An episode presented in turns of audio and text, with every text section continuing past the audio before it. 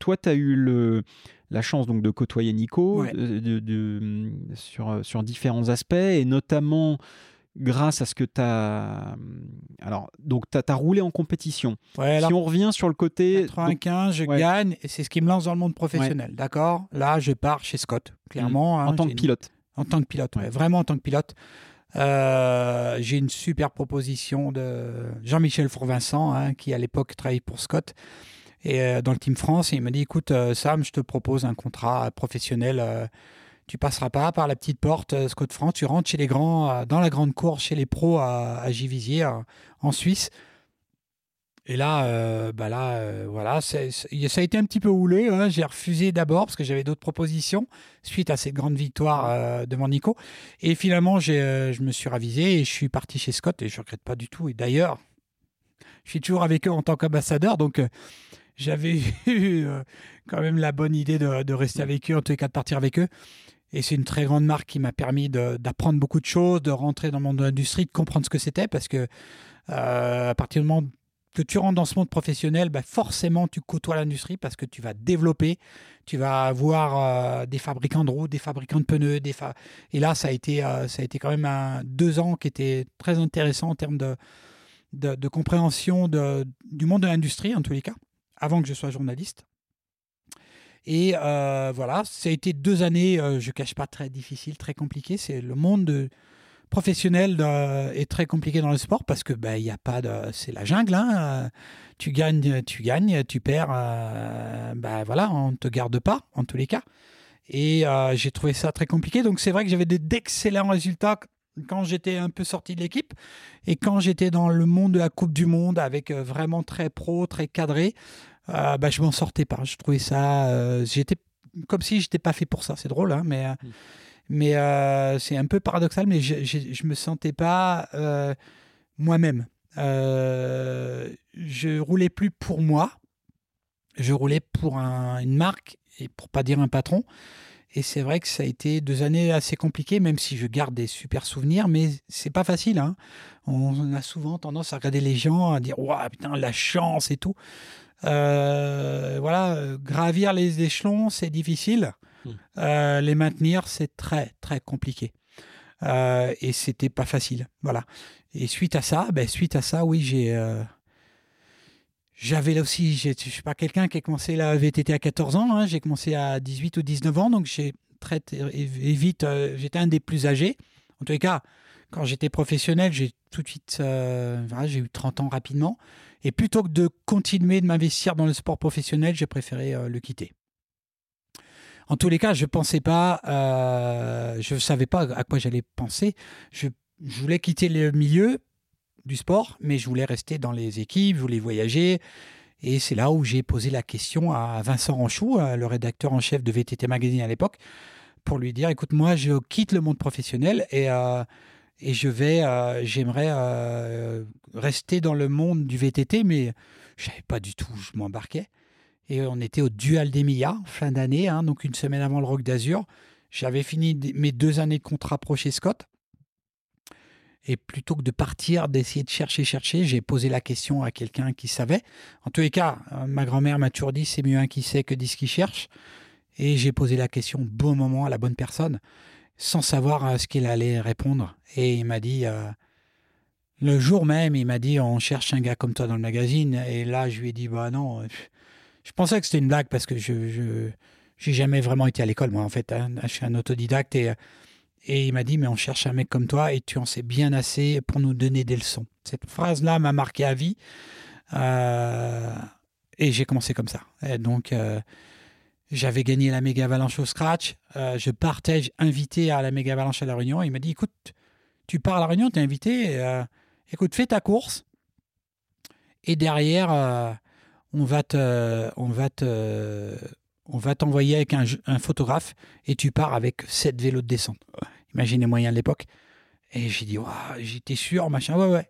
Et voilà, je suis parti avec Jean-Pierre Montiel, que je salue bien, un photographe euh, qui était. C'est lui qui m'a appris un peu la photo quand même, parce que j'étais totalement novice aussi dans la photo, euh, l'écriture, je savais pas, et voilà, j'ai tout appris. En quelques années, j'ai tout appris, euh, voilà, dans le monde journalistique, ouais. Et ça a commencé comme ça. Il m'a laissé ma chance et je l'ai saisi. Et je suis parti comme ça, ouais. 18 ans. 18 ans, on est en 98. En plus, tu arrives à un moment où, c'était quoi? C'était un peu l'âge d'or quand même de VTT Mag, Ou de la presse même Alors, clairement, c'est l'âge d'or de la presse. ça marche du tonnerre. Il y a de plus en plus de magazines qui se créent. on est, ben voilà, on va vite voir vélo tout terrain qui va arriver, plus après d'autres, et surtout l'âge d'or de il y avait des ventes, il y avait beaucoup de publicité, euh, ça fonctionnait du tonnerre. On avait, euh, voilà, on était invité partout. Moi, j'étais, euh, voilà, je, je, connaissais un peu l'industrie grâce à Scott, mais pas de ce côté-là, quoi. Et j'ai été très impressionné des endroits où on allait et le nombre de voyages qu'on faisait. Il faut bien s'imaginer que je partais 200 jours par an. 200 jours par an. Alors, pas forcément à l'étranger, mais j'étais, je, ouais, je voyageais 200 jours par an en Europe, en France et partout dans le monde. Ouais. Donc c'était vraiment beaucoup, beaucoup de déplacements. Ouais. et c'était génial. Bah, j'imagine. Alors, tu as fait tous les press camps de, je sais pas, de toutes les marques, quasi. Ouais. Euh, tu te souviens de moments, euh, est-ce que tu as des moments euh, forts parmi ces press camps des trucs incroyables, euh, des, avec des moyens démesurés. Alors moi, je me souviens d'un press camp euh, continental que, que, j'avais fait où il, nous faisait, il nous faisait déplacer euh, en hélico, il nous offrait des iPods brandés Continental et tout parce qu'il y avait des moyens incroyables. Tu as des histoires un peu comme ça, des, des moments Ouais, alors j'en ai, pas que des jouissantes. la première grosse, c'était pas sur un press camp, c'est une course. Hein, je partais à Veil, un fameux 11 septembre. Je pense que beaucoup de gens vont s'en rappeler. Euh, bah forcément, j'ai pas pu partir. Hein, et euh, voilà, ce, genre d'anecdote, euh, ça marque une vie de journaliste parce que euh, bah, on voit tout ce qui se passe. Alors, ça a marqué beaucoup de gens au-delà de nous, mais moi, j'étais dans les aéroports ce jour-là. Donc, je ne comprenais pas ce qui se passait. Et puis, on a très vite compris que voilà, ça allait être très compliqué. Donc, Veil, championnat du monde. Ouais. Veil, Colorado, et donc États-Unis. Euh, et donc euh, qui se déroulait euh, là, mi, mi, voire fin septembre. C'est ça, 11 septembre.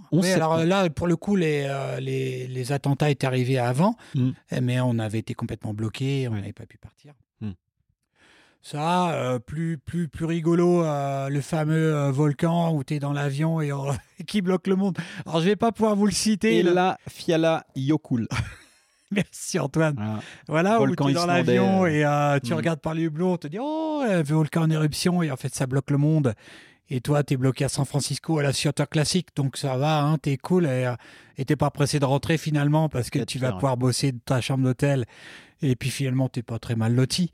Donc voilà, après. Euh, je sais pas, je sais, Hawaï, Australie, Nouvelle-Zélande, des années trois ou quatre fois à Whistler. Euh, forcément l'Europe, euh, l'Afrique, euh, l'Australie, du sud au nord en road trip avec Manu Moll, Nouvelle-Zélande, championnat du monde. alors c'est pas toujours des press mais c'est le, le métier de journaliste. Mm. Donc ça fait partie de, de, tous ces voyages qui, voilà, où tu t'en prends plein les yeux, une semaine dans le désert sans rien. c'était il n'y a pas un moment, c'est une vie en fait. C'est une vie de... qui est très difficile à raconter comme ça. Euh... Euh, en direct, enfin, on n'est pas en direct, mais c'est très difficile de se rappeler tout. Mmh, bien sûr. Mais c'est une vie de journaliste qui, qui était incroyable. Et, euh, mmh. la réunion, euh, le saut de l'hélicoptère avec Barrel, on était, on était, il n'y a rien qui nous arrêtait, rien. Euh, on n'avait jamais assez d'idées pour des, de nouvelles photos.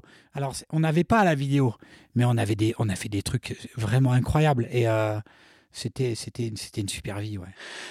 Ouais, puis on, a l'impression, alors tu, tu, nous montres quand même quelques exemples avec, euh, avec les vélos, avec, avec, tout, alors que, que c'était véritablement l'âge d'or de la presse, en tout cas la presse spécialisée, de VTT Mag, moyen quasiment illimité parce que bah, c'était le. Enfin, il y avait vélo vert et puis après vélo tout terrain, mais. Euh, c'était quand même le magazine un peu référence de tout ce qui était VTT. Euh, vous aviez des annonceurs, donc du budget, donc euh, bah, vous pouviez faire un peu ce que vous vouliez. Tu pouvais également lancer des idées. Parmi celles-ci, donc rouler avec les vélos des pros. donc, tu as eu la chance, si on revient un petit peu sur, sur Nico, donc tu as eu la chance de rouler avec son vélo. donc, c'était le V-Process à l'époque, entre autres. Qu'est-ce qui te, qu'est-ce qui t'a le plus marqué sur euh, le fait de rouler justement avec, euh, avec son vélo à lui? Bah, tu parlais de l'âge d'or, ouais. Euh, VTT Mag m'avait fait hmm. confiance et leur slogan c'était nous en parlons parce que nous roulons.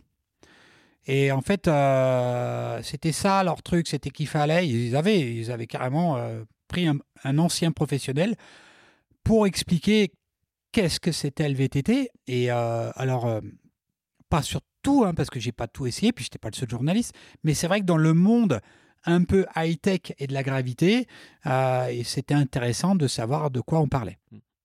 Du coup, venant de là, euh, j'ai été crédible. Et du coup, ben, on a Vincent, encore une fois, une idée euh, miraculeuse en disant, enfin miraculeuse, c'est pas un miracle, mais c'était une bonne idée de dire, ben, écoute, ça serait bien de maintenant, vu que les vélos se développent de plus en plus, de les essayer, et qui plus est, en pleine épreuve. Alors ça, c'était totalement inédit parce que je me retrouvais à rouler en Coupe du Monde avec les vélos des pros, soit Nico, que ce soit Cannondale, que ce soit Nico avec Sun ou V-Process, Nico, John Tomac quand il arrivait avec sa marque. Enfin bref, on essayait des vélos de dingue et c'était totalement inédit. Personne ne le faisait parce qu'il fallait, un, que le journaliste bah, tienne un petit peu sur le vélo, quoi. Et puis derrière, il y avait des qualifs à passer, quoi. Je en finale. Enfin, on était en championnat de France. Voilà, c'était. Et il fallait pas se retrouver euh, pas bon dernier, même si bon, un fait de course est toujours vite arrivé. Mais je continuais à marcher, quoi. Le pire, c'est qu'il y avait des résultats. Et c'est ça, du coup, ça, ça rendait le truc encore plus crédible. Enfin bref, c'était, c'était, c'était super bien. Et j'ai eu la chance effectivement d'essayer d'excellents vélos, voire des vélos euh, bah, que personne n'a pu euh, vraiment essayer. quoi. Ouais, ouais. Et, et, les époques me rappelle d'un championnat de France à, à Super-Luran sur un Sun où, euh, où on se retrouve tous dans tous les Suns devant, quoi. Et le journaliste juste à, se battre avec les, les mecs du team. C'était incroyable, quoi, en termes de résultats. Enfin, bref. Et c'était euh, génial, quoi. Et euh, je me rappelle de DG avec John Tomac. on était assis dans un pick-up derrière, les deux vélos, et tout le monde regardait. C'était super, c'était super sympa. Euh, d'ailleurs, c'est un mec qui est incroyable. Hein. J'ai pu un peu côtoyer. C'est un mec hyper simple, hyper gentil. Et, euh, c'était, vraiment bien. Et puis après, ouais, effectivement, travailler avec Nico, travailler avec, euh, Olivier Bossard, c'était, c'était, c'était pas un rêve, mais c'était, c'était en même temps continuer ce que j'avais un peu connu chez Scott, mais bah, puissance 10, quoi. Et je continuais à toucher à ça. Et je me dis, waouh, putain, mais quelle chance que tu as de faire ça, quoi. Quelle chance. Et euh, du coup, moi, je m'éclatais parce que je faisais, j'apprenais un nouveau métier et je continue à rouler. Que demande le peuple? Oui, parce qu'en plus, grâce à ce que tu faisais avec euh, VTT Mag, tu étais donc intégré en tant que pilote euh, quasi-usine dans le team. Ouais. On passait carrément la semaine avec eux, ouais. Et donc, tout ce qu'il y avait de préparation, de mise au point, de. Euh, en fait, tu étais, pilote d'usine le temps d'une semaine. ouais, exactement. Euh, et c'était incroyable parce que j'ai essayé toutes les suspensions. Alors, euh, bah, je passais d'une marque à l'autre. Donc, tous les. Alors, on faisait pas ça tous les mois hein, parce qu'on ne voulait pas non plus que ce soit redondant et tout ça. Mais on choisissait une année ou un événement. On le faisait une fois par an où là c'était euh, c'était la grande classe quoi tu vois mais c'est vrai qu'on voulait pas non plus faire ça tout parce que bah, c'est un mensuel puis ça n'avait pas tellement de sens de faire ça tous les mois il fallait voilà c'était quand même un magazine généraliste euh, et pas de descente du coup voilà on, choisissait un une marque et un événement euh, par année et c'était, c'était cool. Oui, parce que pour un team aussi, c'est. C'est lourd. Pas hein. que c'est lourd, oui, mais c'est, disons. et ils bossaient, les, gars. Hein, voilà, on était en pleine Coupe du Monde, en plein championnat. Euh, alors, on n'a jamais fait un championnat du monde. Non, parce que c'était sur sélection, donc ça, c'était pas possible. Mais euh, Coupe du Monde, on pouvait encore se qualifier euh, individuellement, et puis ça, ça passait crème encore. Hein. Donc, euh, donc toi, il fallait que tu, tu, sois dedans, mais que tu les perturbes pas trop, parce qu'ils étaient quand même là pour la gagne. Alors souvent, on faisait un gros, gros du travail dans la semaine, d'accord, tout ce qui était essai et tout ça. Et puis après, je m'immergeais dans le truc en tant que pilote. Parce qu'une fois que les essais et les photos étaient faites, bah, moi, je me régalais à, à faire la course. Donc, c'était, c'était, et donc là, j'étais un peu à côté, je les embêtais pas, voilà, mais euh, j'étais, c'était trop bien, quoi. C'est quoi, euh, c'est quoi pour toi le moment le plus, euh, le plus fou, justement, des essais de ce vélo, quelque chose qui t'a, qui t'a vraiment particulièrement marqué? Alors moi, je, me souviens de ce moment où tu roulais avec le V-Process de Nico, donc 2001, championnat de France ici à Métabier. Je, je, pose mes fesses sur le vélo et là, j'ai un moment presque d'épiphanie où je, je je découvre un univers euh, juste en posant mes fesses sur le, sur le vélo de Nico que, sur lequel tu roulais. Là, je fais comment c'est possible, cette suspension? Est-ce que tu as eu un moment un peu, un peu comme ça euh, Est-ce que il y a quelque chose qui t'a marqué justement? Pas forcément avec Nico, mais peut-être avec d'autres euh, Je vais revenir un petit peu sur lui quand même parce que pour le coup, on faisait la même taille, la même taille et le même poids. Donc ce qui fait que je me retrouvais très très vite à être vraiment euh, bien placé sur son vélo. Euh, alors, je roulais pas aussi vite que lui, mais, mais je suis une personne qui casse pas de matériel, qui crève pas beaucoup, qui casse pas de roues. Et du coup, euh, j'avais un peu ces, sensations que lui, il roule, il c'est un chat en fait. Et du coup, sans, sans vraiment, je me compare pas du tout à lui, mais en tous les cas, on roule un petit pas à la même vitesse, mais un peu de la même manière. Ce qui fait que je me retrouvais très très vite extrêmement bien placé sur son vélo. Et on avait très peu d'écart en, termes de réglage sur les vélos. Et ça c'était cool parce qu'en fait je prenais son vélo et en fait j'ai je changeais quasiment rien parce que c'était euh, voilà c'était c'était parfait quoi ou presque parfait et du coup c'était euh, moi je me retrouvais super bien et c'est pour ça que j'adorais rouler ces vélos parce que c'était des prototypes alors là, pour le coup, que personne ne pouvait essayer, à part les, personnes du team. Et euh, que c'était, ah, c'était, ouais, c'était, c'était génial. Et voilà. Alors après, j'ai eu la chance d'en essayer d'autres, mais c'était pas autant poussé, ça allait pas aussi loin dans le débat. Et du coup, c'est vrai que j'ai, ce, j'ai quand même cette image et j'ai en mémoire de, me retrouver mais tellement chez moi à chaque fois que j'allais essayer un de ces vélos. Donc ça a été plusieurs fois chez Sun et, après chez V-Process, donc c'était cool. Après, je garde aussi en mémoire cet essai de John Tomac, son vélo. Euh, oh, c'était euh, parce que c'était Tomac. Et c'est pas grave, j'allais j'allais m'adapter. C'était c'est une légende. C'est pas c'est pas c'était c'est une légende. Et on faut pas oublier ce gars-là. Euh, et euh, qui a fait aussi avancer son sport mmh, euh, bien sûr. Et à sa manière, avec sa marque, avec ses trucs. Alors oui, ça a marché, ça n'a pas marché. très peu. beaucoup de gens ont voulu créer leur, mmh. sa marque. Et aujourd'hui, hein, qui est encore là? Ben, Max Commensal, mmh. hein, pour revenir? Bien sûr. Mais Nico, ça a été compliqué. Christian, ça a été compliqué. Thomas, ça a été compliqué. voilà, il y a c'est pas facile aujourd'hui si tu n'es pas en industrie en grosse ou très grosse industrie. D'ailleurs, euh, les, combien de marques aujourd'hui vivent d'elles-mêmes? Elles sont la plupart rachetées par des groupes financiers parce qu'aujourd'hui, c'est très, c'est pas facile de, de, rester. Voilà, de, elles sont combien aujourd'hui à vivre d'elles-mêmes?